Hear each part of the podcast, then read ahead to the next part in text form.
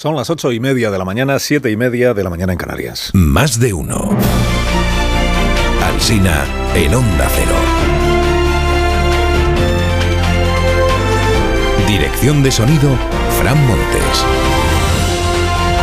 Producción, María Jesús Moreno, Marisol Parada y Alicia Eras.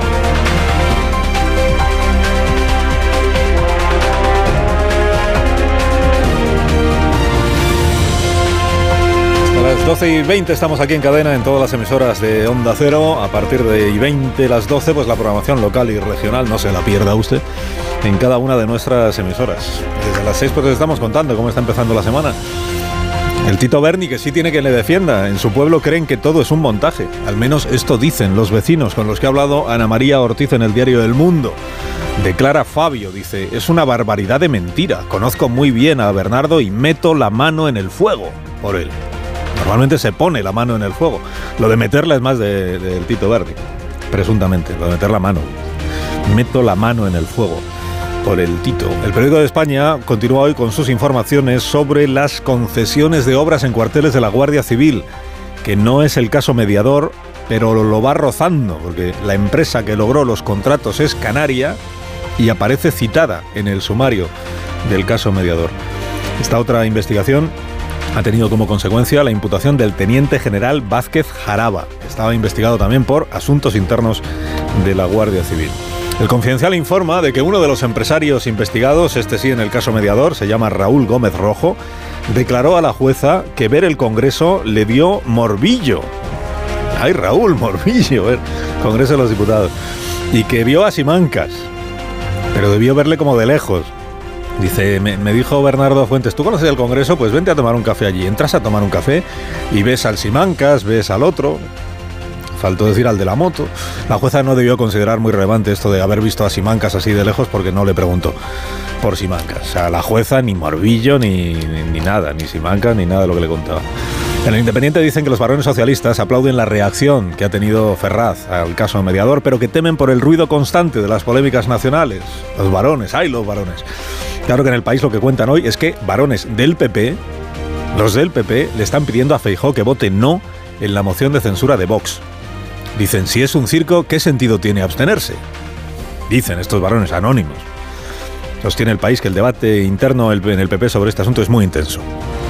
Hay surtido de encuestas hoy en los diarios tras la eclosión del caso del Tito Berni.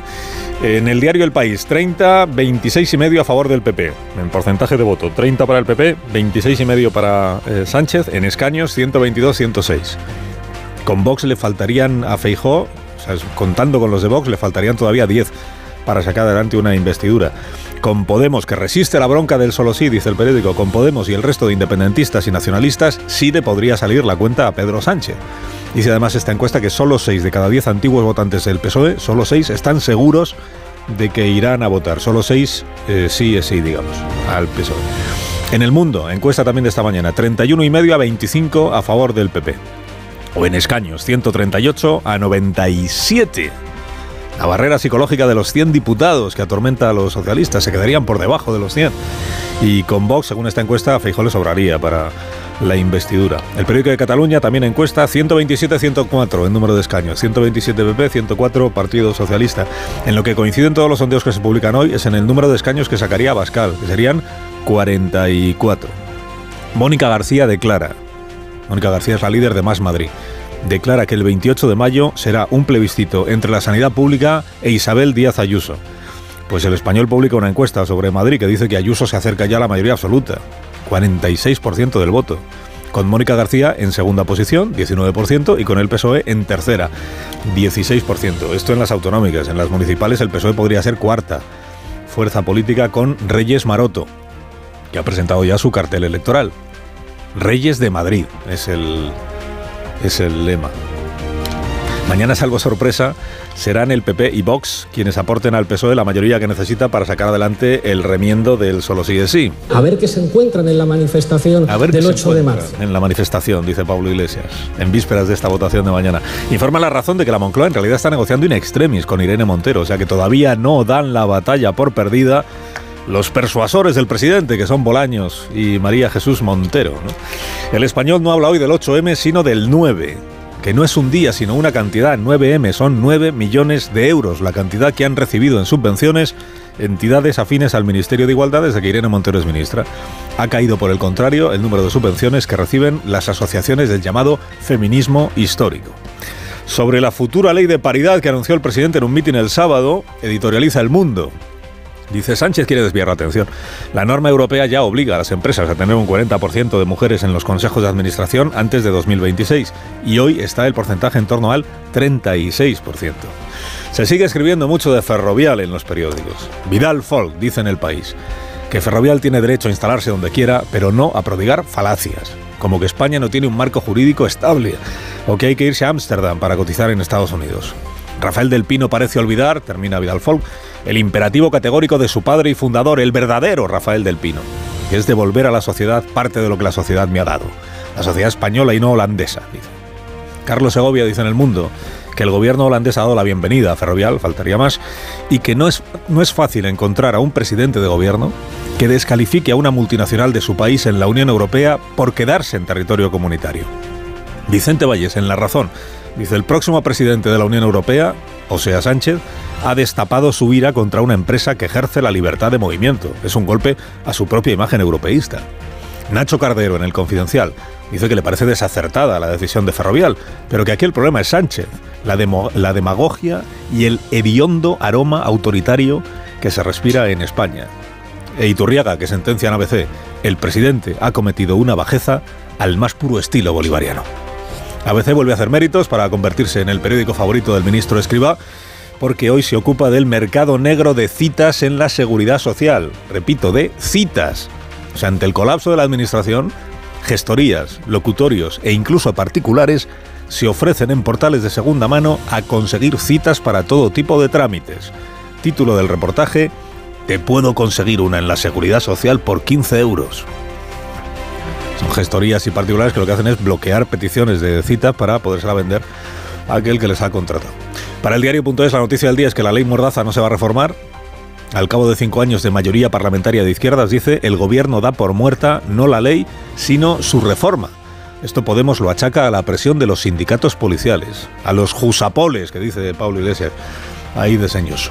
Y termino con el país, la apertura de hoy, para el diario País, la noticia más relevante es que el gobierno retoma una iniciativa del gobierno de Rajoy, porque en 2015, gobernando Rajoy, el gobierno de los Estados Unidos se comprometió a llevarse a Nevada las tierras contaminadas con plutonio en Palomares, provincia de Almería, aquellas bombas que cayeron por accidente hace 57 años. Exteriores, dice el país, ha sacado el expediente del cajón, coincidiendo, mira tú, con la negociación para ampliar la base de Rota.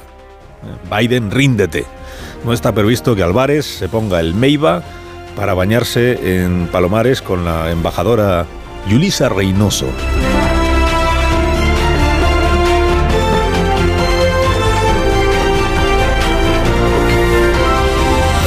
Carlos Alsina en Onda Cero, somos más de uno. Un sueño reparador, Dormimax. Escuche este consejo de Bio3. ¿Problemas de sueño? ¿Te cuesta dormir? ¿Te despiertas a medianoche? Dormimax, la solución eficaz y segura para un sueño reparador. Dormimax, comprimido bicapa. Capa 1, con melatonina y triptófano, efecto inmediato para conciliar el sueño. Y capa 2, con valeriana, melisa y amapola, acción prolongada para evitar despertares nocturnos. Dormimax contribuye a disminuir el tiempo necesario para conciliar el sueño. Dormimax, de Laboratorios Bio 3. 50 años de experiencia en tu farmacia.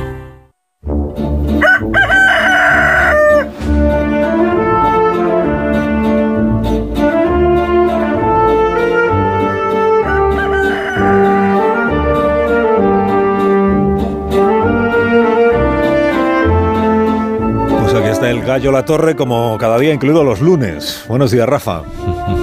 buenos días, buenos días, Carlos Alsina. Eh, hace ya algunos años, cuando Pedro Sánchez todavía no había sacrificado a Carmen Calvo y no había cedido las competencias de igualdad a Irene Montero, el 8M era lo que se llamaba una movilización vertical. Vaya, que lo mismo la apoyaba Ana Patricia Botín que Paca la Piraña. Hasta Mariano Rajoy, lo recuerdo yo, con un lazo morado. Uno de los legados de esta legislatura será no la división en el 8M, que eso ya fue, sino el enfrentamiento. Dice Pablo Iglesias que a ver lo que se encuentra el PSOE en el 8M. Hombre, Iglesias en realidad no advierte, ¿eh? sino que amenaza, porque es sabido que en las manifestaciones puede haber un margen para la incertidumbre, pero además se pueden hacer maravillas, y él amenaza con una buena ceremonia de repudio a los socialistas. Imagina ya solo una pancarta, yo que sé, fuera diputeros del Congreso. Por cierto, y a ver lo que se encuentra Podemos porque en las manis más recientes quien se llevó el recado fue Irene Montero y aquí todos juegan. ¿eh? Al final, que la proposición socialista se vaya a debatir el 7M la víspera lo dificulta todo, porque en realidad Podemos no tiene incentivos para venirse al acuerdo. Estaba mirando las encuestas de hoy y parece que todas coinciden en que el verdadero desgaste por las más de 700 rebajas penales a delincuentes sexuales a quien está perjudicando es al PSOE. Es probable que Podemos ya haya purgado todo lo que de crítico pudiera quedarle en su electorado y allí solo quede un núcleo esencialista que trague con lo que sea, o sea que se crea muy sinceramente que esta es una cuestión de jueces fachas y machistas. Concluye la torre, concluye. Eh, concluyo que, francamente, no, no, sé lo que el PSOE se encontrará el 8M si modifica con el PP la ley del solo sí es sí. Quizás sea peor lo que se encuentra en las urnas si no lo hace. En cualquier caso, en el pecado llevan la penitencia. Que tengas un gran día, La Torre. Te escuchamos a las 7 de la tarde en La Brújula. Gracias por madrugar con nosotros. Es mi trabajo.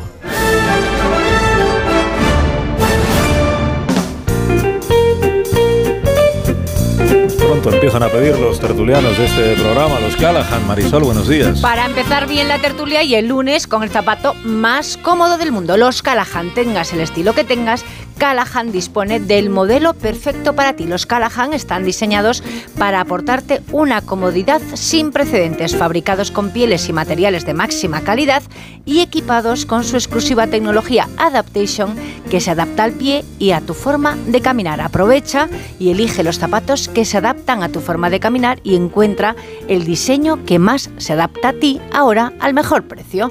Tecnología, diseño y confort a buen precio a la venta en las mejores zapaterías y en callahan.es.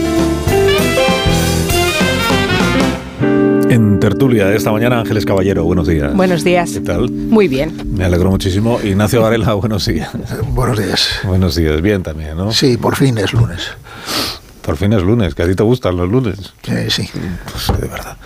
Eh, Paco Maruenda, buenos días. ¿Qué tal? Muy buenos días. Buenos días y bienvenido también. Gracias. Sí, bueno, hay uno que le gustan los lunes y luego estamos 1, 2, 3, 4, 5, 6, 7, 8, 9, 10, 11, 12, 13, 14, 15, 16. Eh, Marta García ayer, buenos días. Buenos días, pero pasado mañana es miércoles ya, o sea que tampoco sí, pasa nada. Tampoco, solo nos el lunes ya está, viernes. ya nos hemos levantado, el lunes ya está resuelto. Práctic- Amón, buenos días. Prácticamente Semana Santa, Carlos. Prácticamente. Y hablando ya- de Semana Santa, No, la Semana Canónica, claro.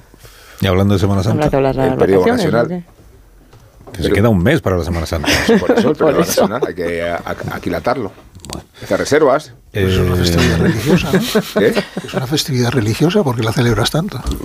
Bueno, celebro la vacación, no la festividad puramente Ay, La religiosa. vacación me gusta La mucho. vacación, ¿verdad? jueves y el viernes de, de la Semana Santa es, es fiesta, ¿no? Jueves y viernes es fiesta. Es que es curioso Y algunos lunes de Pascua, se han paganizado las festividades religiosas en este país, ¿no? Estamos culturalmente a favor de las vacaciones siempre. Mm. Sí, sí. Fiestas religiosas que vienen a su vez de las paganas, o sea que en realidad es un viaje de vuelta. Y dile No, tú Somos al- del Imperio Romano, somos dile tú al gobierno que quite alguna. Vamos a quitar alguna fiesta en atención a que es una fiesta religiosa. Quitar alguna como los puentes, ¿os acordáis? Aquello de vamos a quitar los puentes. a pasarlos a los lunes. ¿Y qué pasó? Pues, pues ¿A que no hay- a las que no- fiestas son sagradas, nunca mejor ¿A qué dicho. no hay pelotas de quitar los puentes antes de las elecciones? No, ni después. No, pero hay mucha No, pero inseguridad antes, jurídica pues, con los puentes, porque no sabes si el lunes va a ser festivo o no, tal. Por eso era mejor la idea de que siempre que Me llena estoy liando, me estoy perdiendo. Bueno, os voy a ofrecer esta declaración que hizo ayer María Jesús Montero, que estaba en un meeting, la ministra de Hacienda, y que tiene que ver con las pensiones, a ver qué os, a ver qué os parece. Esta reflexión que hace la ministra, que además dice que lo ha dicho ya muy a menudo, como ministra de Hacienda, ella entiende que las pensiones que cobran los jubilados en nuestro país eh, es el sueldo mejor repartido que hay en España, porque en realidad los jubilados, las personas mayores, no quieren la pensión para ellos, sino que la quieren para poder ayudar a sus hijos y a sus nietos. unas pensiones que es el dinero, el salario mejor repartido que pueden tener las familias, porque los abuelos, las abuelas no quieren las pensiones para ellos. Las pensiones son ayuda al pago de la luz del hijo que no puede pagar la luz. Las pensiones es la ayuda que le dan a nuestros jóvenes para que puedan los fines de semana salir nuestros abuelos, nuestras abuelas o se pueda comprar las zapatillas de deporte. Bueno, eh, Y más allá de la idea que tiene la ministra de Hacienda de que a los jubilados les, les va muy holgada la pensión porque les sobra el dinero, cobran unas pensiones tan elevadas que les da para la zapatilla de deporte del chaval, del nieto, para ayudar a la compra a la hija y al hijo, y además como no quieren la pensión para ellos, que lo que la quieren es para poder ayudar a todas estas personas que están en una situación tan terrible en el país que gobierna María Jesús Montero. Es las familias que no pueden ir al supermercado a comprar todo lo que necesitan, los jóvenes que los fines de semana no se pueden permitir nada, que no se pueden comprar unas zapatillas de deporte porque no tienen, pues no tienen ni ingresos ni, ni futuro. Más allá de pillar de la pensión, con perdón, del abuelo o de la... Abuelo, abuelo, con G. Del abuelo, de la... Abuelo, abuelo. Es que estás buena, ¿eh? O de la abuela. Bueno, eh, que reconociendo la buena voluntad que tienen los abuelos y las abuelas, seguro en ayudar a, pero vamos, esto de que la pensión está diseñada para poco menos que para compensar la falta de ingresos o, o la falta de o la pérdida de poder adquisitivo, de recursos de los jóvenes, de los nietos y de los padres y de las madres, es una tesis mm, como poco llamativa. No sé qué os parece a vosotros.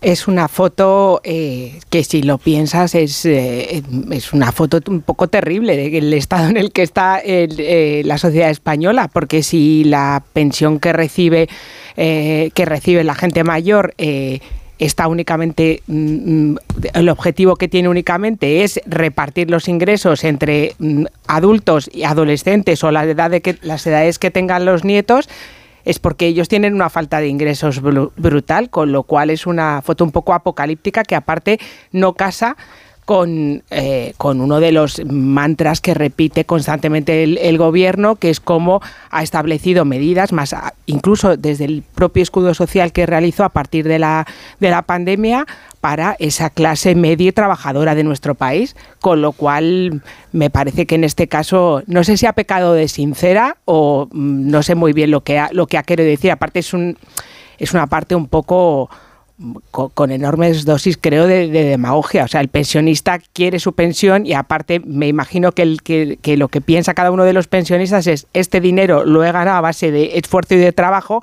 y lo que quiere es pues irse a Benidorm, entre otras muchas cosas, y no está pensando probablemente en si tiene que ayudar al hijo o al nieto. Eso ya lo hizo en la crisis financiera de 2008 y ahora lo que querrá es otra cosa. Y que una Intuyo, cosa es que ¿no? esto es O sea, lo que está pasando, porque eso es lo que está pasando ahora mismo de facto en España. Los, los abuelos eh, son eh, suplen las carencias del estado de bienestar en España, en un país donde no hay guarderías de 0 a 3 años para que las, las personas que trabajan puedan tener donde dejar a los niños, eh, y aparte de la escolarización misma, cuando van a trabajar, y eso en las, en las eh, familias con menores rentas es un verdadero problema. Muchas mujeres dejan de trabajar porque lo que van a ganar no es suficiente para pagar la guardería eh, privada que supondría para poder incorporarse al mercado de trabajo. Y en la semana del 8M está bien recordarlo. Pues en vez de invertir más dinero en políticas sociales, si se va eh, destinando todo a blindar la subida del poder adquisitivo de todas las pensiones, recordémoslo, no solo las más bajas, también las más altas, por una cuestión electoral fundamentalmente, cuando lo des- eh, no lo recomiendan desde los organismos internacionales, Christine Lagarde lo decía esta semana, que lo de subir las pensiones máximas el 8%, a equipararlo con el IPC, pues a lo mejor no era buena idea.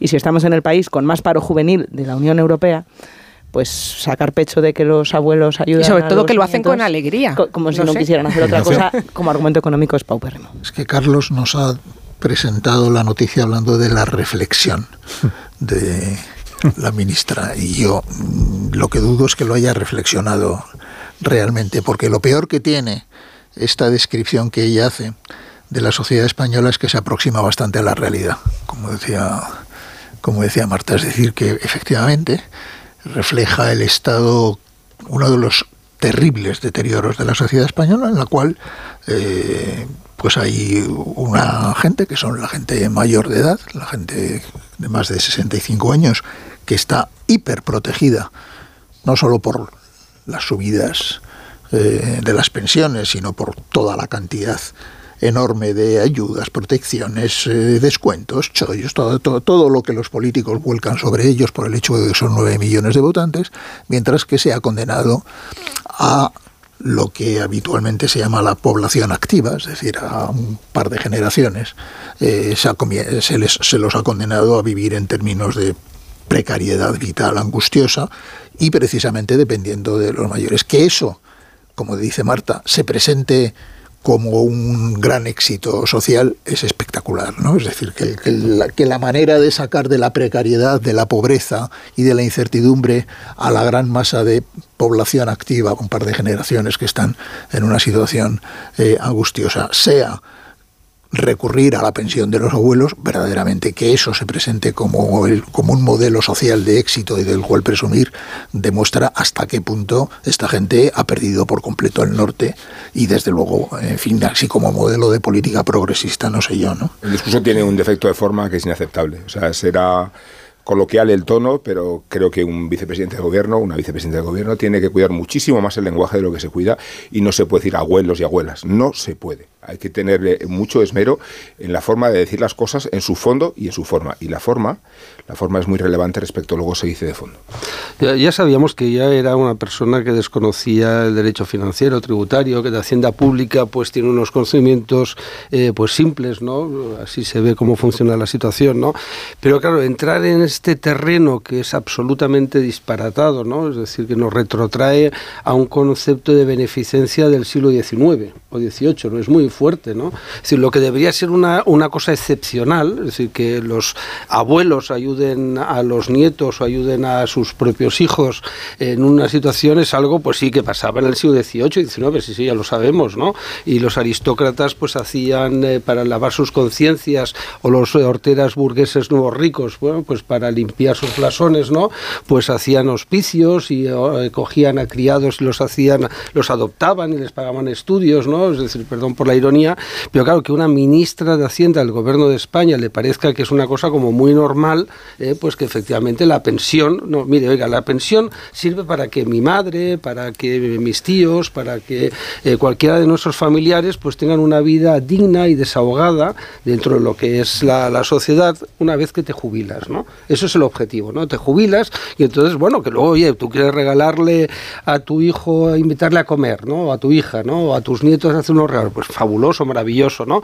Y que excepcionalmente en unas circunstancias, porque vamos a ver, debería ya saber muy bien, eh, pues que eso le corresponde al Estado. Es decir, tú mm, lo que tiene que hacer el Estado es ayudar a sus ciudadanos, aparte de colocar a toda la gente de Podemos, a todos los amiguetes, además de tener al Tito Berni, de dar subvenciones a las asociaciones afines, etcétera, etcétera. Está muy bien el mundo del Tito Berni, me parece fabuloso, ¿no? Pero la misión es que eso no suceda. Una sociedad donde nos parece normal que la ministra de Hacienda diga esa barbaridad, es una sociedad que tiene un problema, un problema grave. Eh, que no sé si será una reflexión, Varela, pero es que dijo la ministra ayer que ya lo ha dicho esto ya muchas veces. O sea, que no es un, no es un patinazo, no es un error. Ella eh, tiene eso en la cabeza. o sea, que no es reflexión, sino obcecación. Sí, eh, obcecación retrograda. Es de, qué bien hacemos en subir las pensiones porque de ahí luego pilla el joven, de ahí pilla luego la hija, el hijo. El drama de la sociedad española es que, hay, es que en este momento, aparte del problema del desempleo, que es histórico, es que hay parejas que trabajan ambos dos y con los sueldos o con lo que reciben ambos dos son incapaces de plantearse el alquiler de un piso en, el, en una gran ciudad y no te digo ya formar una familia y tener hijos. Entonces la política que recomienda la ministra de Hacienda para solucionar ese problema es eh, aumentar eh, las pensiones de sus abuelos y abuelas porque es el sueldo mejor Rubén para, para que se lo dé para que se lo dé a, ellos no o sea verdaderamente muy y, pobre como digo muy progre muy pobre del joven que no tenga abuelos. Sí sí. Claro. Claro el hijo o la hija que no tenga bueno, se, sus padres. Se, mueren sus abuelos y abuelas, que diría esta mujer, y todo ya se queda en la miseria absoluta. Ni zapatillas, ni sale el fin de semana. Es, es una concepción de la sociedad. Es una concepción de la sociedad verdaderamente. Confundir el es con lo que debería ser.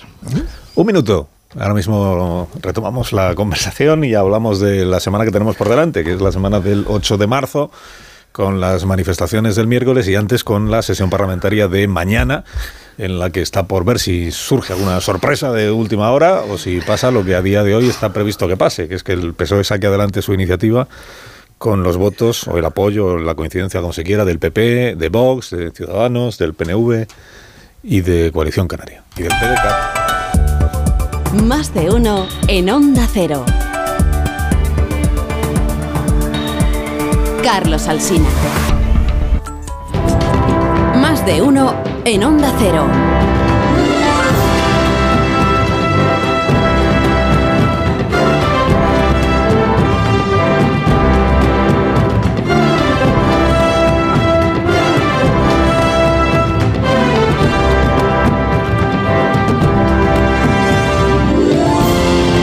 Ya son las nueve de la mañana y un minuto. Ahora menos en Canarias, estamos en tertulia con Ángeles Caballero, Ignacio Varela, Paco Maruenda con Marta García ayer y con Rubén Amón. Y nos visita esta mañana el alcalde de Madrid y aspirante a seguir siéndolo, José Luis Martínez Almeida. Señor alcalde, buenos días. Muy buenos días. aspirante a seguir siéndolo. Y con fundadas esperanzas de poder seguir siéndolo, incluso. Mm, que ya está cantando victoria. Ni mucho menos, ni mucho menos, pero digo que hay fundadas esperanzas de poder seguir siéndolo, lo cual no quiere decir que los madrileños el 28 de mayo no puedan votar y elegir a cualquier otro. Mm, ¿Usted cree en los reyes? Yo creo en los reyes, sí. Mm, es que he visto el cartel, eh, he visto el cartel electoral de, de una de sus rivales, que es la ministra Reyes Maroto. El cartel electoral dice Reyes de Madrid. Y ahí aparece el rostro de la, de la ministra. Es lógico, ¿no? Que tenga que darse a conocer entre los madrileños, eh, que juegue con su nombre para que sea más conocida y haya más notoriedad, teniendo en cuenta, y este es un dato objetivo, que, no es demasiado conocida y por tanto parece razonable. Yo de estar en su situación también trataría de hacer alguna campaña promocional que permitiera que los madrileños me conocieran un poco más. Bueno, eso es darse tiempo. Tampoco usted cuando empezó era tan conocido como ahora. Por eso lo digo. También yo tuve, en el año 2019 también tuve que hacer una campaña en la cual lo que pretendía era darme a conocer entre los madrileños, porque mi índice de conocimiento, la verdad, es que era bastante, bastante pequeño. ¿Y cuál fue la campaña? Bueno, no la recuerdo. La, campaña era eh, una campaña. No, no, no, no, no. La campaña era unas vallas en metro, donde aparecía la famosa foto que todos tenemos en la cabeza de Pedro Sánchez con las gafas de sol dentro del Falcon. Y entonces era él no quiere Almeida. Eh, y luego había otra foto de Manuela con Puigdemont, Junqueras y Romeva en Palacio de Cibeles, cuando les recibió para hacer un coloquio. Ellos no quieren Almeida. Ah. Era una forma de tratar de dar a conocer a Almeida también entre los baileños. Por eso digo modelo de campaña positivo, que entiendo, que entiendo perfectamente a Reyes Maroto y que esté en esta campaña embarcada. Eh, es, una, es una persona grata en el trato, la ministra Maroto, al menos la experiencia que yo tengo, y una persona razonable, ¿no? Es una persona razonable no se lo parece, no, yo tengo buen trato con ella, ¿eh? Ah, yo tengo buen trato con ella y es una persona agradable y en eso no cabe absolutamente ninguna duda. Y, y desde luego que en política los debates sean corteses y educados, yo creo que es algo que los ciudadanos nos reclaman. ¿Y usted ya tiene decidido el cartel electoral para estas elecciones o todavía, todavía no? Todavía no tengo decidido el cartel electoral. Pues está el listón bastante alto. Está Reyes de Madrid y que lo haga Rita, que es el de, el de Rita Maestre. Ese, está bien tirado, ¿no? no. Ese está bien tirado, ese también está bien tirado. No, no, sí. sí. Creo que el nivel de publicistas que tenemos en España es francamente bueno. Yo creo que nos podemos dar la enhorabuena de esas enhorabuenas que nos podemos dar en España en estos momentos. Y está bien tirado lo de que lo haga Rita, está bien tirado lo de Reyes de Madrid, pero estará mejor tirado el que nosotros lancemos, estoy convencido. Que todavía no lo tienen decidido. Que todavía no lo tenemos decidido. Pero ya confían que será bueno. No tenemos las mismas urgencias que pueden tener otras candidaturas. Bueno, estamos ya a mitad de marzo casi. Sí, sí, sí, sí, sí, Pero bueno, el periodo electoral empieza el, si no me equivoco, el 4 de abril, que es cuando se publica el boletín, de, donde está el boletín que publica la convocatoria de elecciones, y la campaña propiamente empieza el 13 de mayo.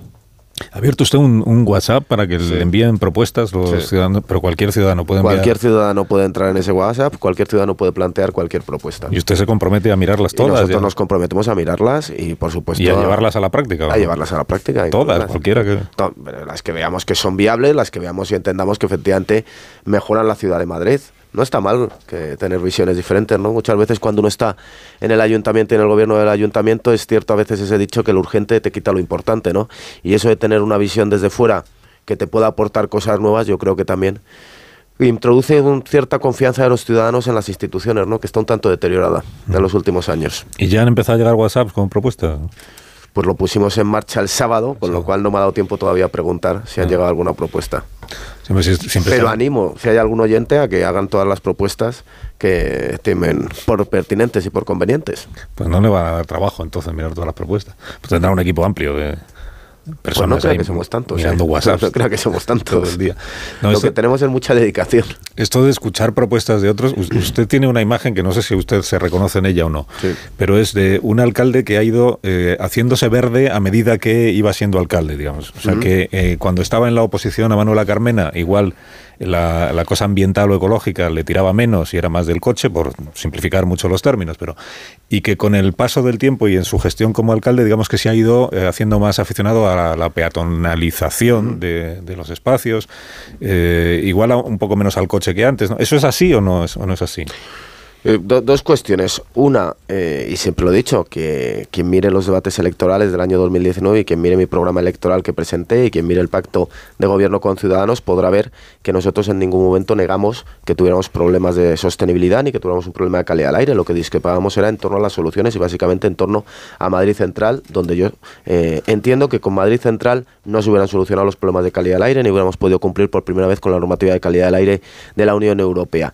Y en segundo lugar también que obviamente y como consecuencia de la pandemia también se han producido una serie de exigencias en relación con el aumento y la mejora de la calidad de vida, con el aumento y la mejora de las zonas verdes, con el aumento y la mejora de los espacios peatonales que nosotros también tenemos que atender en una gran ciudad como Madrid. Es decir, yo creo que los estándares de calidad de vida que nos exigen los ciudadanos son más altos que antes de la pandemia, como no puede ser de otra manera, y nosotros tenemos que atender esa sensibilidad. ¿Y a usted mismo la pandemia le ha llevado a esta, digamos, se ha hecho más eh, partidario de los espacios abiertos, de los árboles, de los parques como consecuencia de la pandemia? No, nosotros lo que tenemos es una política en eso muy claro, es que al Partido Popular se le dice que es que nosotros no estamos preocupados por los espacios verdes y por los árboles. Hay un lema que de la ciudad de Madrid que recordamos después de muchos años, que es Madrid limpio y verde, que fue un lema que se puso en marcha precisamente por el gobierno de José María Álvarez del Manzano. Es que Alberto Ruiz Gallardón hizo el soterramiento de la M30 y por tanto que la creación de Madrid Río. Es decir, eh, desde posiciones de la izquierda, dejémoslo ahí, lo que se ha tratado es de dibujar un Partido Popular que no le preocupa en absoluto ni las zonas verdes, ni que hubiera árboles, ni que haya parques en la ciudad de Madrid, lo cual no se corresponde en absoluto con la realidad. Otra cosa es que no compartamos la misma visión que pueden tener ellos de políticas de sostenibilidad y políticas medioambientales, que eso sí es cierto. Pero eh, ¿cabe soñar con una ciudad en, la que no haya coches o en la que los coches estén muy muy reducidos a la mínima expresión, o no sé en cuánto tiempo, con qué plazo temporal por delante, pero en el que el coche ya... porque, por ejemplo, el transporte público esté mucho más extendido y sea gratis, que eso sería un gran aliciente para, para utilizarlo. ¿Eso es imaginable o no es imaginable? Eh, esto, y, y, esto estaba antes de la pandemia, es decir, una, fue una decisión que tomamos antes de la pandemia, eh, este gobierno y en esta ciudad fuimos la primera que establecimos transporte público gratuito con carácter permanente, porque hay dos líneas que atraviesan precisamente el distrito centro que tienen carácter gratuito y son cero emisiones. Eh, que vaya a haber cero coches en las ciudades, a mí me parece utópico, porque los coches resuelven necesidades de las personas. Que tenemos que multiplicar las alternativas para que el coche sea la peor opción en términos de tiempo y en términos de dinero para los ciudadanos, para moverse por la ciudad, eso es en lo que nosotros estamos trabajando. Pero eso no puede negar que el coche va a seguir siendo una necesidad de las familias, de las personas, para poder hacer desplazamientos, aunque sean desplazamientos interurbanos. Pero en segundo lugar, nosotros tenemos una concepción, que es si nosotros somos capaces de multiplicar alternativas para que el coche sea la peor opción en términos de tiempo y en términos económicos, entonces la utilización del coche estoy seguro de que se reducirá muy considerablemente en las ciudades. Qué deprisa habla usted, ¿verdad? Eh? Quizás demasiado. Sí, no me estoy dando cuenta ahora, según, según te escucho. Pero es una tara, es una tara de la oposición que todavía más de 20 años después no he conseguido quitarme. tampoco he dicho que sea una tara, digo. Solo, solo constato que en efecto tiene una habilidad para hablar rápido. Que su lista va a ser cremallera, la lista del, del PP al Ayuntamiento de Madrid va a ser cremallera, hombre, mujer, hombre, mujer, hombre, mujer. Mi lista será eh, con la que cumpliendo la legislación vigente eh, permite, por ejemplo, que ahora mismo de los 15 concejales del Partido Popular, 9 sean mujeres y 6 sean hombres. O la que ha permitido que de los 5 puestos que he designado en la Junta de Gobierno del Ayuntamiento de Madrid, 4 sean mujeres y una sea hombre. Y esa es la filosofía con la que yo voy a seguir, por supuesto, cumplir con la ley, en lo que hace referencia a la paridad en las listas electorales y a partir de ahí, sin fijarme en el sexo, entender que las personas más adecuadas serán las que les corresponde ejercer las funciones que tenemos en el Ayuntamiento de Madrid. Por ahí es por donde voy a ir, pero insisto en los dos datos. Eh, frente a lo que usted comentaba esta mañana de ese entorno mayoritariamente masculino que tiene el presidente del gobierno, yo sin saberlo, sin saberlo, pero repasando, nueve de los 15 concejales son mujeres frente a seis hombres, de los cinco puestos de Junta de Gobierno cuatro son mujeres y un hombre. Y lo están haciendo estupendamente, por cierto. Es que yo a las 8 de la mañana, para aquellos oyentes que no lo escucharon, veo que el alcalde sí, eh, repasé los altos cargos del gabinete de presidencia del gobierno, que es el equipo, digamos, más cercano al presidente, el núcleo duro que se dice, el núcleo duro de la Moncloa, pues ese es el gabinete del presidente, no el Consejo de Ministros, el gabinete. Y ahí es verdad que el director de gabinete es Oscar eh, López, que es un hombre, el, secretario general es eh, Francisco, que es un hombre. Muy agradable, además, tenemos buena relación. Sí, sí, yo también le conozco, pero su nombre no me lo acuerdo. Francisco Martín que es su nombre, eh, Antonio Hernando, que es el director general de... el, director general de medios. El director adjunto es, Antonio Hernando, que es su nombre, Francés Vallés, que es buen amigo mío, es, también, es también un hombre, Manuel de la Rocha, eso. En fin, que de nueve creo que hay una, una mujer, pero bueno, esto es, esto es ponerse. Él sabrá, ¿no? ¿Y va a ir usted a alguna de las manifestaciones del miércoles en Madrid, del 8M? No, no, la verdad es que no tengo previsto ir a ninguna de las manifestaciones que hay el 8M en la ciudad de Madrid. ¿Y por qué? Porque, sinceramente, eh, mi partido ya ha dicho que va a haber eh, presencia de dirigentes del Partido Popular pero eh, no he ido a ninguna de esas manifestaciones a lo largo de estos años y tampoco lo tengo previsto, insisto, porque para mí son manifestaciones en gran medida que se están instrumentalizando y patrimonializando desde la izquierda, que yo creo que como partido tenemos que tener presencia, pero que también tenemos que tener la autonomía para decidir cada uno si queremos ir o no queremos ir. Y yo eh, en estos años de manifestaciones en el 8M, y además en una en la cual este año lo que va a ser es un choque brutal entre posiciones de la izquierda que para mí ratifican lo que he dicho anteriormente, que desgraciadamente estas manifestaciones se han patrimonializado por parte de la izquierda a lo largo de los últimos años, que la causa del feminismo nos invoca absolutamente todos, que la causa de la igualdad real y efectiva yo creo que invoca al conjunto de la sociedad, pero que eh, en este caso la izquierda lo que está haciendo es en cierta manera patrimonializar, como digo, ese concepto de feminismo que no comparto. Pero que vaya representación de su partido si le parece bien me parece bien que el Partido Popular tenga la representación pero eh, y que esté presente en la manifestación. Por que esté manipulada. Como no puede ser de, otra manera. Pero eso no quiere decir que todos los dirigentes del Partido Popular vayamos a estar en la manifestación. Bueno, tampoco pasa nada. Tampoco pasa nada, pero bueno, que no todos los dirigentes tenemos por qué estar en la manifestación, tampoco. ¿eh? No, el que no, el que no comparta lo que allí se dice, desde luego no tiene por qué no, que, no, que no compartamos los postulados de la izquierda no quiere decir que el Día Internacional del 8M el ayuntamiento no vaya a hacer un acto institucional en el que por supuesto voy a participar y en el cual vamos a dejar claro nuevamente que frente a lo que se nos dice por parte de nuestros adversarios no ha habido ni un solo retroceso en materia de igualdad y lucha por la igualdad en el Ayuntamiento de Madrid y por tanto que lo celebraremos con ese acto institucional. Le pregunto por su lista, pero ahora estoy pensando que la lista del Ayuntamiento de Madrid no la decide usted, ¿no? La decide eh, la dirección del PP madrileño, la señora Díaz Ayuso. La lista del Ayuntamiento de Madrid la decide formalmente el Comité Electoral Nacional, si no me equivoco, por ser una lista de municipio de más de 500.000 habitantes, si no me equivoco, pero necesariamente también la tendremos que hablar entre la dirección regional y el candidato, en este caso el Ayuntamiento de Madrid, como siempre ha sucedido. La tendremos que hablar, todavía no la tienen hablada. No, todavía no la hemos hablado. Bueno, pues es que la lista se presenta el, el, creo que es el 23 o el 24 de abril, queda más de mes y medio para poder presentar formalmente. El último día creo que es el 23 o 24 de abril. Tampoco tenemos que tener tanta prisa, ¿no? No sé. Vamos, te lo digo de otra manera. En el 2019, eh, que no había estas interpretaciones, si la regional va a intervenir, la nacional va a intervenir o el candidato va a poder decir algo, la presentamos exactamente el penúltimo día del plazo legal para poder presentar las candidaturas. Mm, no, si, no lo digo yo que tenga que hacerlo ya, pero, pero que no hay ninguna discrepancia entre ustedes sobre, el, sobre la lista. La señora Díaz y yo soy usted. Le, garantizo que va a haber un acuerdo y estoy seguro. Como no puede ser de otra manera, además, mm. entre Isabel y yo. No, porque leí una información que decía Isabel Díaz Ayuso se deshace de todos los casadistas en las listas municipales de la Comunidad de Madrid. Dije, hombre, al señor Martínez Almeida no se pueden deshacer de él porque es el, es el alcalde de Madrid, pero casadista sí que fue usted en su momento. Hombre, y agradezco desde luego la confianza que tuvo Pablo Casado conmigo, sin duda, para nombrarme candidato al Ayuntamiento de Madrid y para nombrarme posteriormente portavoz nacional. ¿Pudo ser ese el puesto en el que más sufriera usted, el de portavoz nacional del PP? Es cierto que no era fácil compatibilizar la condición de alcalde de Madrid con la de portavoz nacional, pero como siempre dije, uno, agradezco la confianza que se depositó en mí y dos, si en tu partido te piden que des un paso adelante porque creen que puedes cooperar y puedes colaborar y puedes ayudar, pues entendí que eso es lo que me correspondía hacer en ese momento. ¿Y se equivocó? No, no diría que me equivoqué, pero uno lo que tiene que hacer es aprender.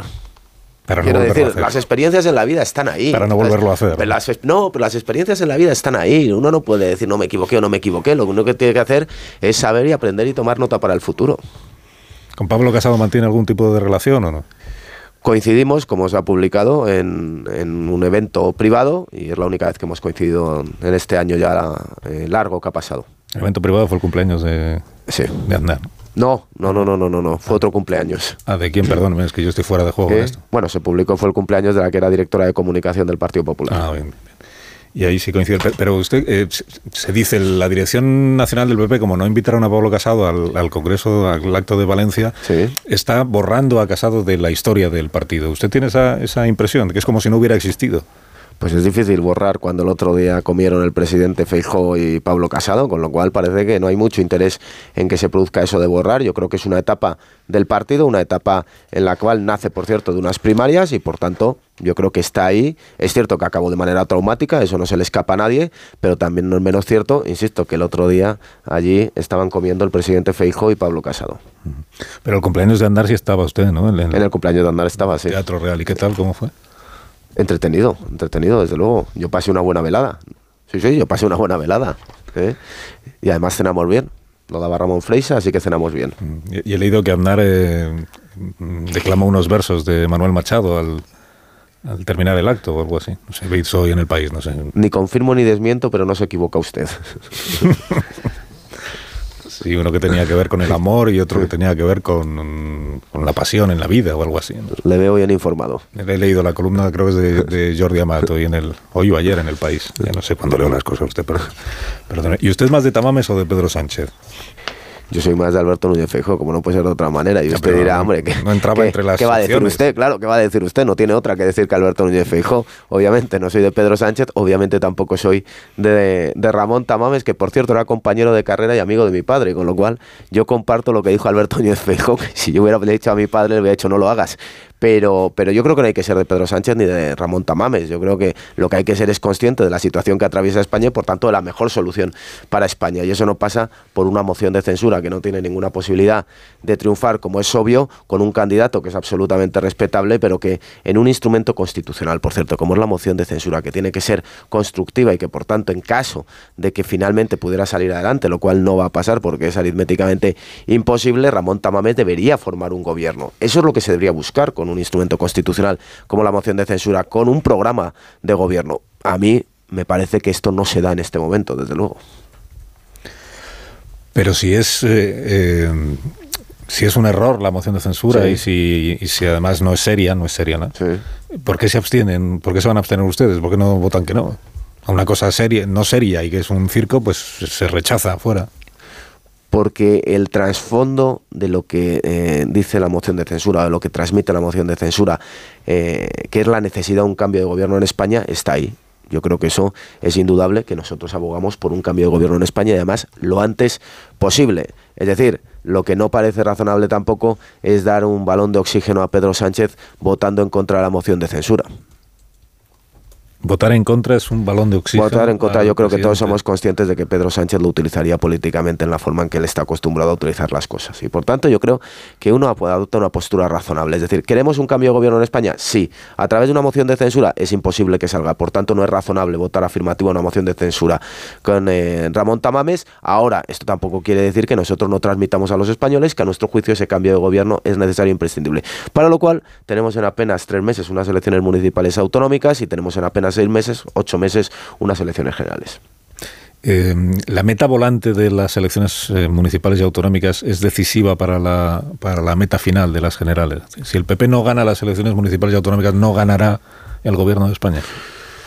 Primero, a mí me gustaría reivindicar la importancia de las elecciones municipales y autonómicas para los gobiernos municipales y autonómicos. Es decir, nos estamos olvidando de que aquí lo que se deciden son 12 gobiernos de comunidades autónomas y se deciden más de 8.000 ayuntamientos. Y los que estamos en los ayuntamientos, y especialmente en el de Madrid, somos conscientes de la importancia que tenemos en el día a día de los ciudadanos y en dar las soluciones que ellos necesitan. Por tanto, a mí, en primer lugar, me gustaría recalcar la importancia del prisma de los gobiernos que se van a elegir eh, municipales y autonómicos. En segundo lugar, es obvio, y esto ya pasó en el 2011, que pueden tener su importancia de cara a unas elecciones generales que apenas se van a celebrar seis meses después como antecedente de esas elecciones generales, eso nadie lo duda.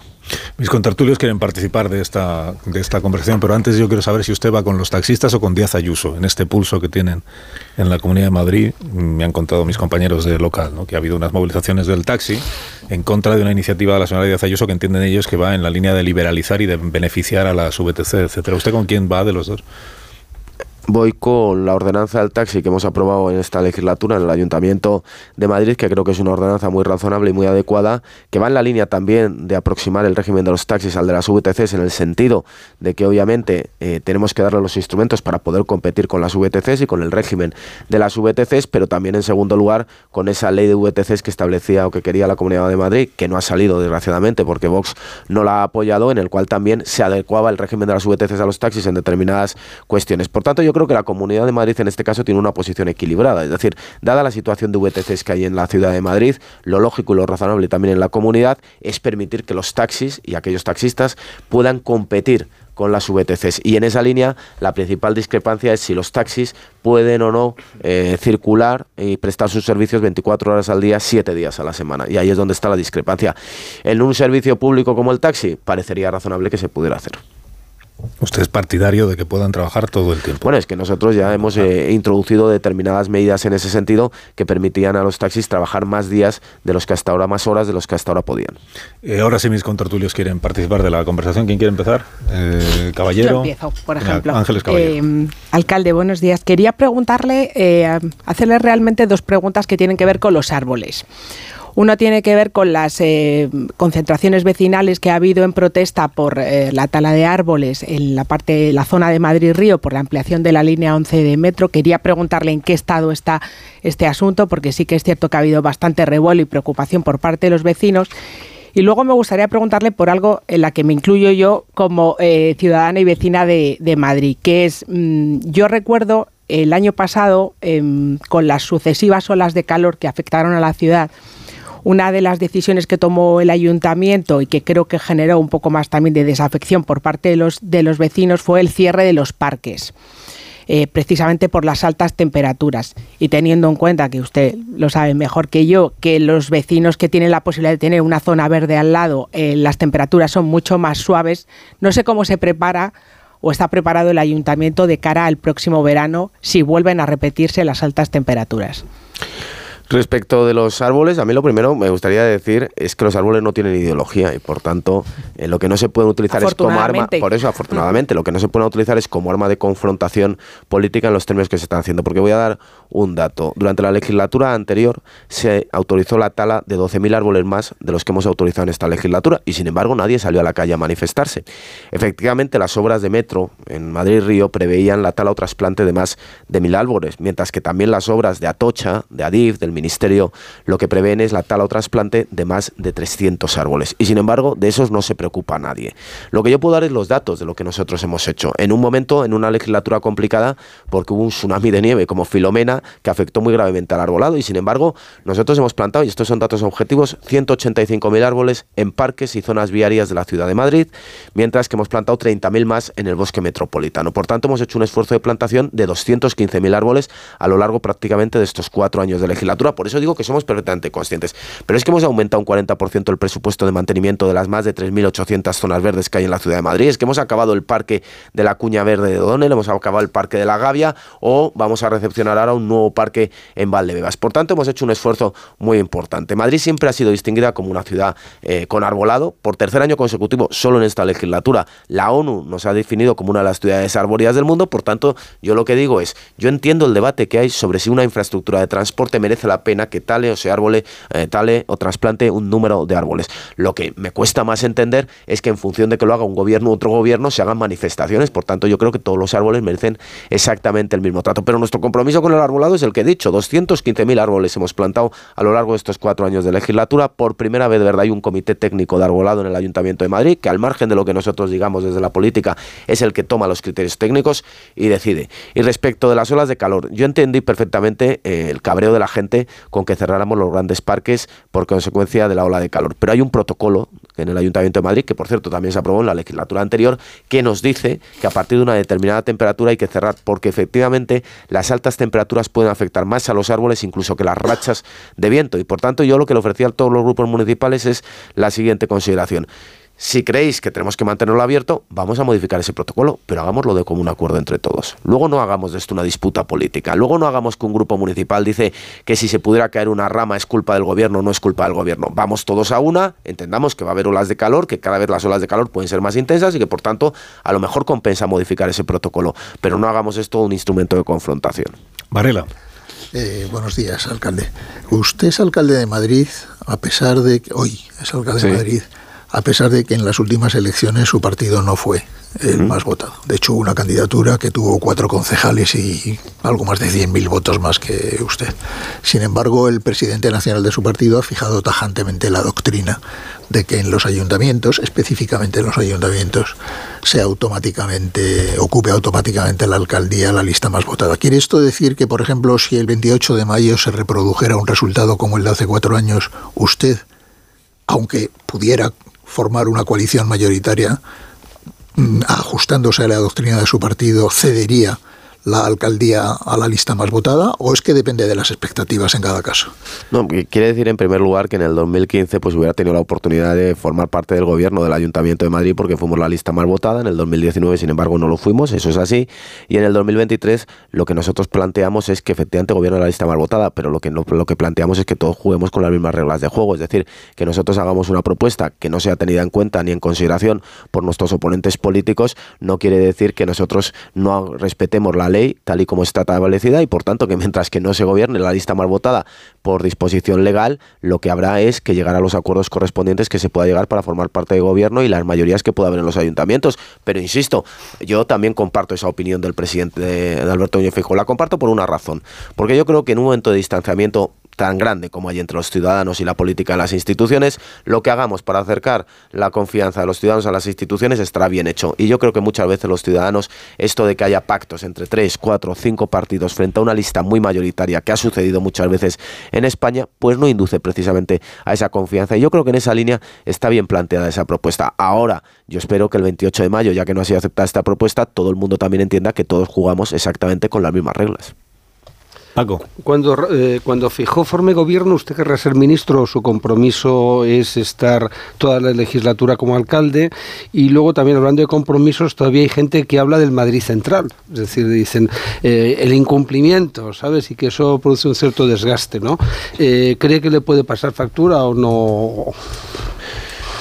Eso lo decirán los madrileños el 28 de mayo, pero efectivamente, respecto de Madrid Central, lo cierto es que, eh, para empezar, los dos partidos que lo llevamos en el programa de gobierno sumamos 19 de 57 concejales, con lo cual es imposible que pudiera salir adelante, por mucho que Vox diga exactamente lo contrario y crea que el alcalde puede hacer cualquier cosa que le dé la gana en una ciudad como Madrid. En segundo lugar, hay un pacto de investidura que nosotros planteamos con ciudadanos y de gobierno que efectivamente no elimina Madrid Central, pero que mejora considerablemente los defectos que nosotros advertimos en Madrid Central. Por un lado, el tema económico, y el tema económico está resuelto porque los comerciantes han sido asimilados a los vecinos y en segundo lugar el tema de llegar a Madrid Central porque hay dos líneas nuevas de transporte público gratuito, ya funcionan completamente las pantallas de información de los parkings y por tanto hemos solucionado. Y en tercer lugar porque creo que los madrileños valorarán que sin necesidad de extender lo que es el concepto de Madrid Central a toda la ciudad de Madrid, como pretenden nuestros adversarios políticos, sin embargo por primera vez hemos cumplido con los valores de calidad del aire que nos marca la Unión Europea. El mes de enero, estamos a la espera de los datos del mes de febrero, pero el mes de enero incluso ha sido el mejor mes de enero de toda la serie histórica. Respiramos el mejor aire que hemos respirado en la ciudad de Madrid desde que hay registros y yo creo que eso los ciudadanos también lo van a valorar sin haber perjudicado la actividad económica porque somos el motor económico y por tanto yo creo que es posible encontrar ese punto de equilibrio entre el desarrollo económico y las políticas de sostenibilidad medioambientales que son importantes para tener una ciudad con muy buena calidad de vida, pero lo valorarán los ciudadanos el 28 de mayo y mi compromiso por supuesto es permanecer como alcalde de Madrid los cuatro años. Marta. Sí, alcalde, quería preguntarle por el caso de, las mascarillas de Luceño y de Medina, aquel caso en el que, bueno, pues estos comisionistas eh, trajeron en lo peor de la pandemia mascarillas defectuosas y además embolsaron una millonada en comisiones. Em, el juez meses después, muchos meses después de empezar la instrucción, seguía reclamando información al ayuntamiento. Y yo me pregunto si ya han pasado ya muchos meses, ¿cree que el ayuntamiento ha hecho todo lo que ha estado en su mano para aclarar este caso y qué mecanismos se han puesto en marcha para evitar que algo así se repita? Dos cuestiones eh, al respecto. Nosotros siempre hemos cumplimentado todos los requerimientos judiciales que se nos han hecho y además los hemos, los hemos cumplimentado en tiempo. Es lógico que a partir de una instrucción que tiene una serie de actos procesales, el juez en un momento dado pueda reclamar más documentación, pero eso lo hemos hecho y además no ha habido ninguna queja del juzgado ni del Ministerio Fiscal porque hayamos incurrido en ninguna delación. Los plazos están ahí y los podemos además ofrecer públicamente cuando se nos pide la documentación y cuando la remitimos y fue de manera casi inmediata y dentro de los plazos procesales que eso nos han marcado. Y en segundo lugar, también me gustaría decir una cosa, pese a que han tratado de imputar a concejales y cargos directivos del Ayuntamiento de Madrid, no ha habido ni una sola imputación. Después de 12 o 14 meses de instrucción del Ministerio Fiscal, después de prácticamente un año de instrucción del juez, no hay una sola persona del Ayuntamiento de Madrid imputada. Esto quiere decir que el Ayuntamiento de Madrid no asuma que obviamente no nos hubiera gustado que se hubiera producido esas comisiones que nos parecen abusivas de 6 millones de euros, por supuesto. A nosotros, desde luego, me parece que contienen un reproche, si no penal, porque eso lo decirán los jueces, desde luego un reproche ético extraordinariamente grave, que en aquel momento, aun sin nuestro conocimiento de los 12 millones de euros que pagamos, 6 millones fueran a comisiones, pues yo no puedo estar obviamente de acuerdo y merece ese reproche ético. Y en relación con las... Eh, precauciones que hemos adoptado, que podemos adoptar, nosotros estamos trabajando constantemente en mejorar nuestros procesos de toma de decisión y los procesos de contratación, pero también digo una cosa, pongámonos en el 20 de marzo de 2020. Es decir, nosotros ahí teníamos una urgencia manifiesta, había 10.000 personas del Ayuntamiento de Madrid que todos los días salían a las calles y que necesitaban equipos de protección.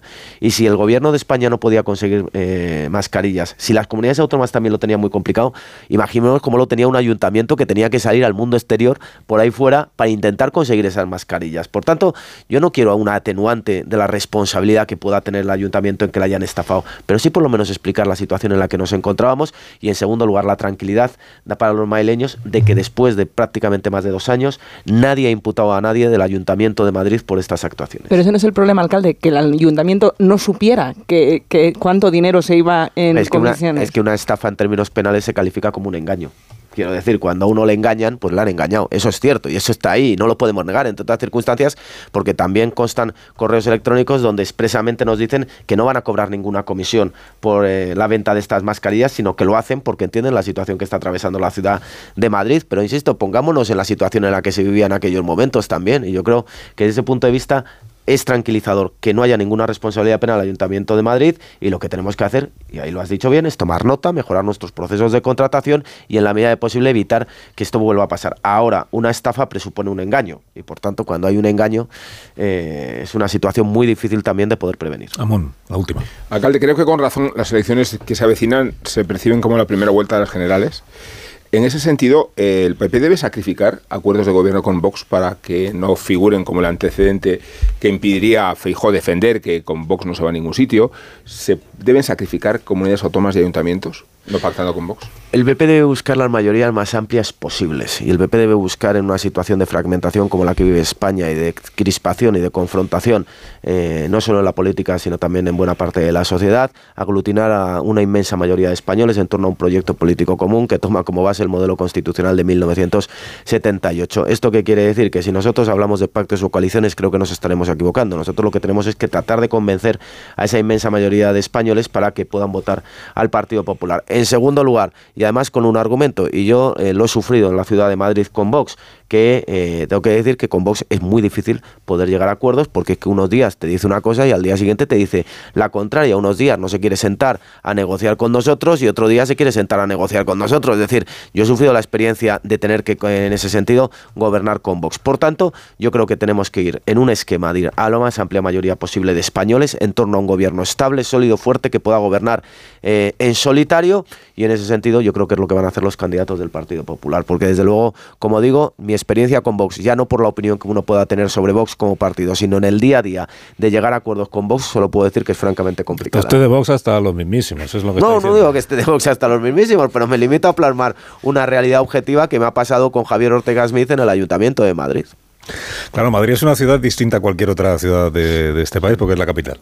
La capital, así lo reconoce la Constitución y existe una ley específica que es la ley de capitalidad. ¿Usted se siente cómodo con el estatus que tiene Madrid dentro de la eh, administración española? O sea, ¿se, podría pensar en ir a un a un eh, estatus parecido al que tienen otras capitales, Distrito Federal, una cosa parecida a esa? Estamos trabajando en la reforma de la ley de capitalidad porque nos parece importante para poder seguir creciendo tanto desde el punto de vista económico como en la mejor prestación de los servicios públicos y por tanto nosotros ya hemos empezado a trabajar en la reforma de la ley de capitalidad. Le hemos pedido al gobierno de España junto con el gobierno de la comunidad autónoma la constitución de lo que se denomina la Comisión Interadministrativa de Capitalidad para poder abordar una reforma legal que permita, como digo, a Madrid crecer más económicamente pero también prestar mejores servicios públicos. Y pongo cuatro ejemplos al respecto. En primer lugar, en el ámbito de lo que es la financiación de la ciudad de Madrid, que inevitablemente tiene que ir ligado a la reforma del sistema de financiación legal, pero la mejora de la financiación de servicios que presta la ciudad eh, de Madrid y que no son competencias propias, y por ejemplo en el tema de los refugiados que nos deriva el gobierno de España. En segundo lugar, en el tema de las infraestructuras es necesario tener la capacidad de poder hacer infraestructuras, incluso sobre infraestructuras propias del Estado, el carril eh, Busbao de lados. Nosotros le transferimos el dinero al gobierno de España en diciembre de 2019 y no han puesto, no han hecho absolutamente nada. Nosotros ya lo podríamos haber ejecutado en esa carretera de acceso nacional a la ciudad de Madrid. En el tema fiscal, nosotros tenemos un proyecto extraordinariamente interesante que es eh, el Distrito Nuevo Norte y por tanto poder generar un marco regulatorio y fiscal que nos permita, y lo voy a decir así de claro, que atraer empresas como Ferrovial y no que empresas como Ferrovial se vayan a los Países Bajos, creo que a Madrid le vendría extraordinariamente bien y en ese sentido también yo creo que en el ámbito de la seguridad, Madrid como capital de España eh, tiene grandes eventos, somos el manifestódromo de España, para que negarlo, y, y que me parece muy bien, ¿eh? porque es un derecho fundamental reconocido en la Constitución.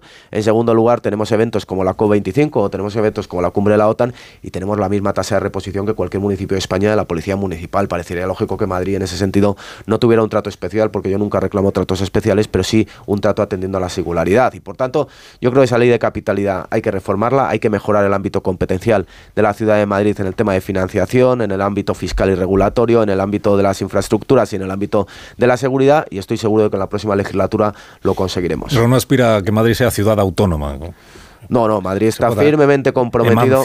De la, está firmemente comprometido con la Constitución de 1978 y con el modelo de el, Estado de las autonomías y por tanto también con el Estado, Estatuto de Autonomía de la Comunidad de Madrid. No queremos un trato especial ni queremos un trato privilegiado. Sí atender a determinadas singularidades que tiene la ciudad de Madrid. Un último dato que no se suele conocer acerca de la, de la entidad de una ciudad como Madrid.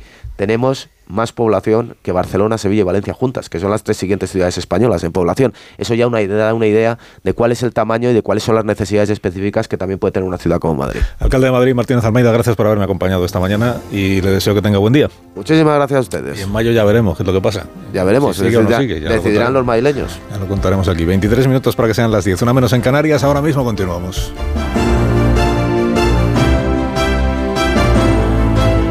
Más de uno. Onda Cero. Carlos Alsina.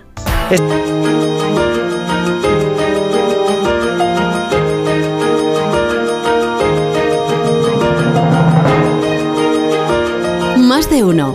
Onda Cero. Carlos Alsina.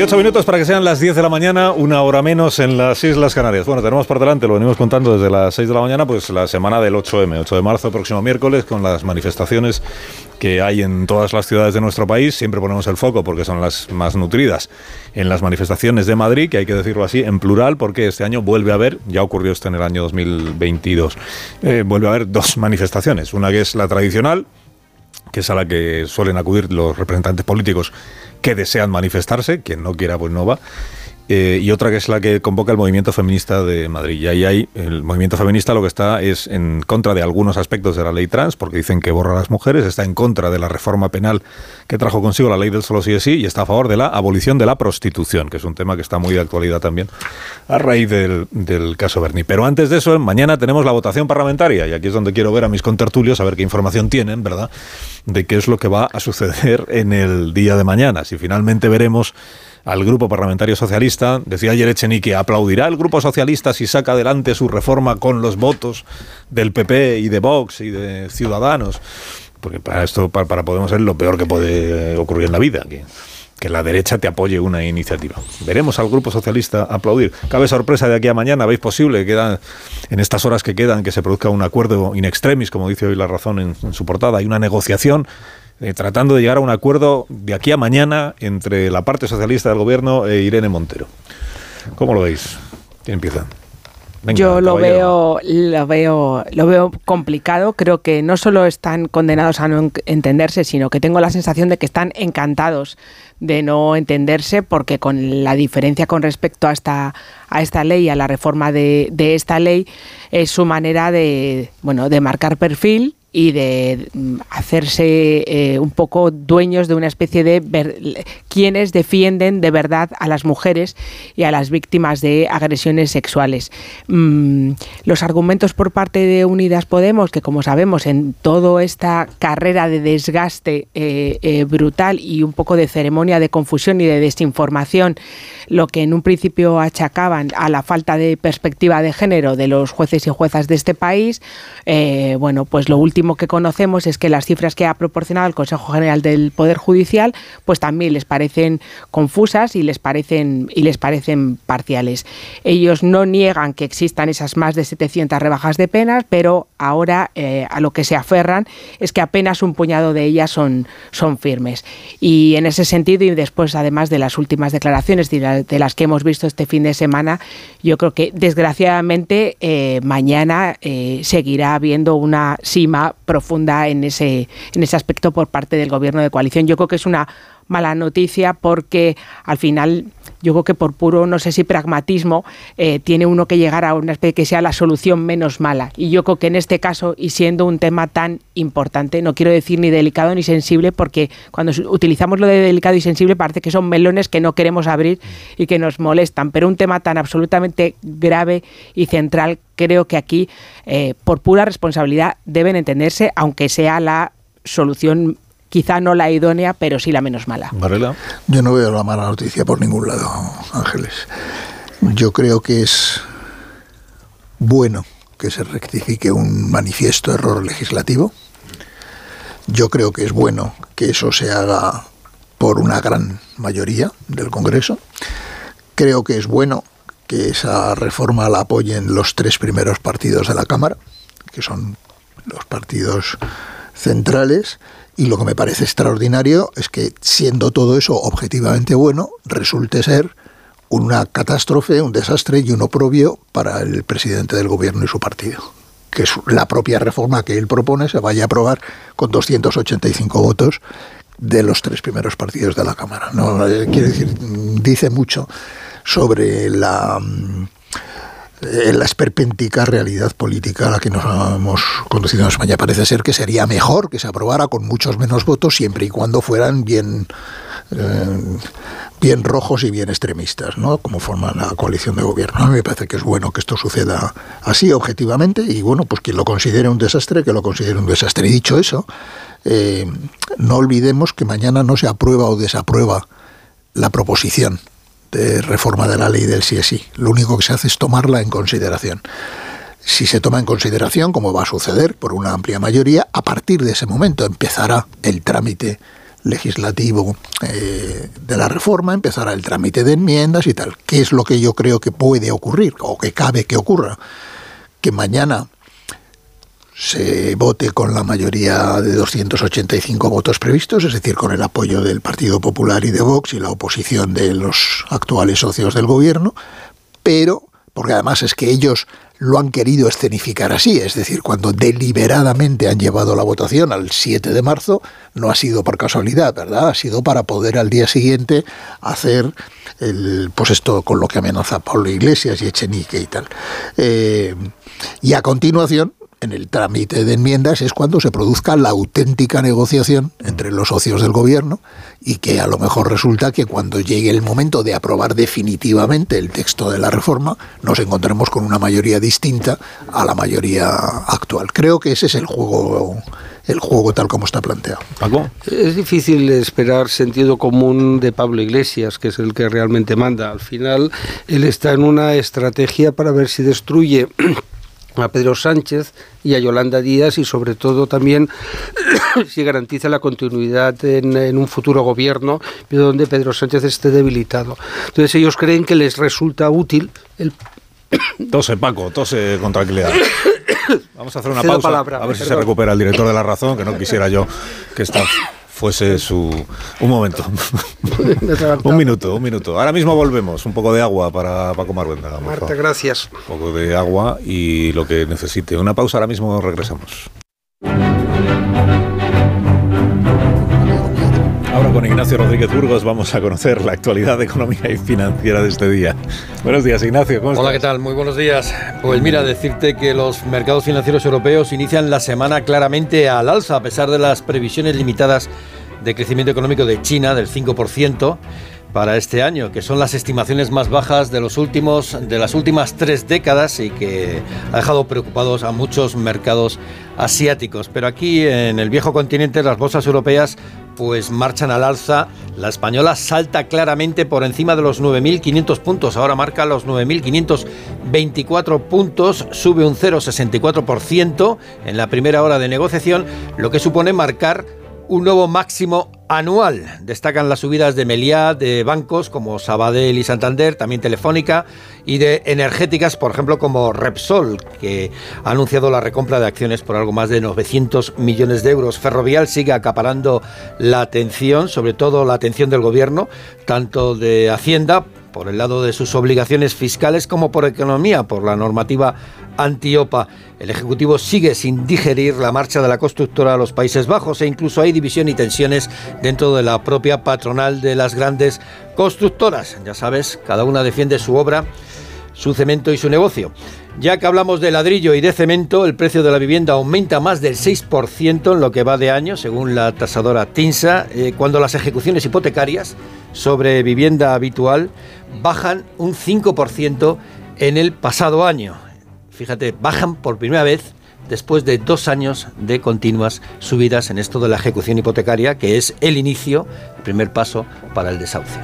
Que tengas un día magnífico, Ignacio. Gracias, muy amable, igualmente. Te esperamos mañana si tú quieres. Pues aquí estaremos. Sí, porque ahora Amón tiene que indultar a alguien. Una de las ventajas de haber alcanzado una cierta edad, querido Daniel Ramírez García Nuevemina, el nuevo, consiste en haber vivido bastantes cosas, no me refiero al franquismo que declaro, me refiero por ejemplo a la sugestión que produce celebrar con conciencia los 80 años de Iríbar, y no de oídas, a Iríbar lo he visto jugar, a Iríbar lo tenía en el álbum de cromos y de Iríbar, nuestro indultado Carlos, recuerdo su presencia escénica, no sabía de niño lo que significaba el carisma. Lo sé ahora igual que sé hasta qué extremos puede idealizarse y estilizarse la memoria, y no me importa si se trata de evocar al portero en blanco y negro, por su indumentaria de catafalco, y porque en casa, las cosas como son, tuvimos que esperar a la Liga del 76 después de Montreal para ver el fútbol en color. Puede que ya no fueran aquellos los tiempos del Chopo, casi dos décadas, no ya de portero ni de guardameta rojo y blanco, sino de cancerbero. Me gusta más Carlos Cancerbero. Lo que no me gustaron fueron sus devaneos con Eri Batasuna, aunque las inquietudes políticas de Iríbar, incluidas los llamamientos a proamnistía del 76, acaso le costaron que se frustrara el partido número 50 con la selección española. Hubo presiones cenitales para malograr aquel récord. Y trató de maltratarse la reputación del porterazo, aunque no hasta el extremo, de discutir el himno concebido por la hinchada rojiblanca que luego ha sido adaptado a otros protagonistas. Leo la letra, ¿puedo? Iríbar, Iríbar, Iríbar es cojonudo, como Iríbar no hay ninguno. Puede que no haya homenaje más hermoso del que se ha tributado este fin de semana, todos los porteros vestidos de negro, como si la estirpe remitiera al gran patriarca y al árbol del que salieron todas las ramas.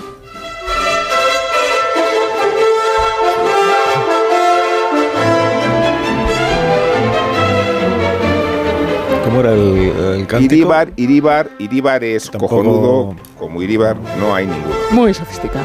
muy Ignacio Hombre, sofisticado Iríbar, ¿eh? no. Sí, muchas veces. Muy sofisticado, ¿eh? Muchas veces. Hacía arrima unos paradones que eran una putada, joder. y jugó en el partido contra Rusia, que es famoso. Sí, exacto. Bueno, pues eh, ya, ya hemos agotado todos los asuntos de, de Pues es actualidad una este pena. día, ¿no? Una pena, No sí. se nos queda nada fuera. No nos queda nada en el tintero, quieres decir. Nada en el tintero. No, no, no, no. Muy bien.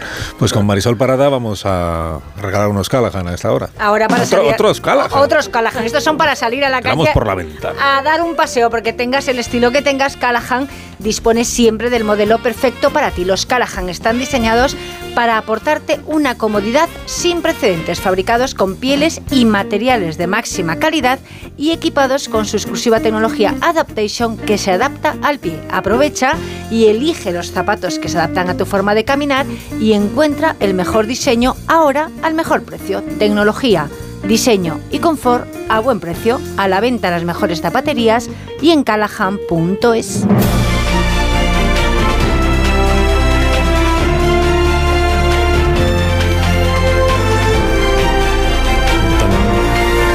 preguntando a la audiencia que por qué no hemos dicho nada de lo de Palomares y las, tierras de, contaminadas con plutonio, porque es, tan antiguo eso, del año 66 que ninguno de los aquí presentes pues, sabemos, sabemos, de qué nos habla. Sí, era luego parte del 64, ¿no? La de. La, la de. Yo no había nacido, eso ya me lo digo. ¿eh? Siempre me he admirado esta, ¿eh? No te vengas arriba. el pique enciclopédico entre los aficionados del fútbol. El otro día cometí un error. Dije que Amancio había metido un gol en ese partido y no es así. ¿Ves? Os interesa más lo de Iribar que lo de Palomares. Vaya por Dios. Nos vamos, Marcelino. el gol de Marcelino. Adiós, Ángeles Caballero. Hasta el próximo día. Adiós, Varela. No te castigues. Oye, para información de la audiencia, eh, Paco Marguenda está vivo. Adiós, Paco. Adiós. Adiós. Está bien eso, sí. Adiós, Marta. Hasta mañana, que Adiós, amor. Adiós, Carlos. Hasta mañana.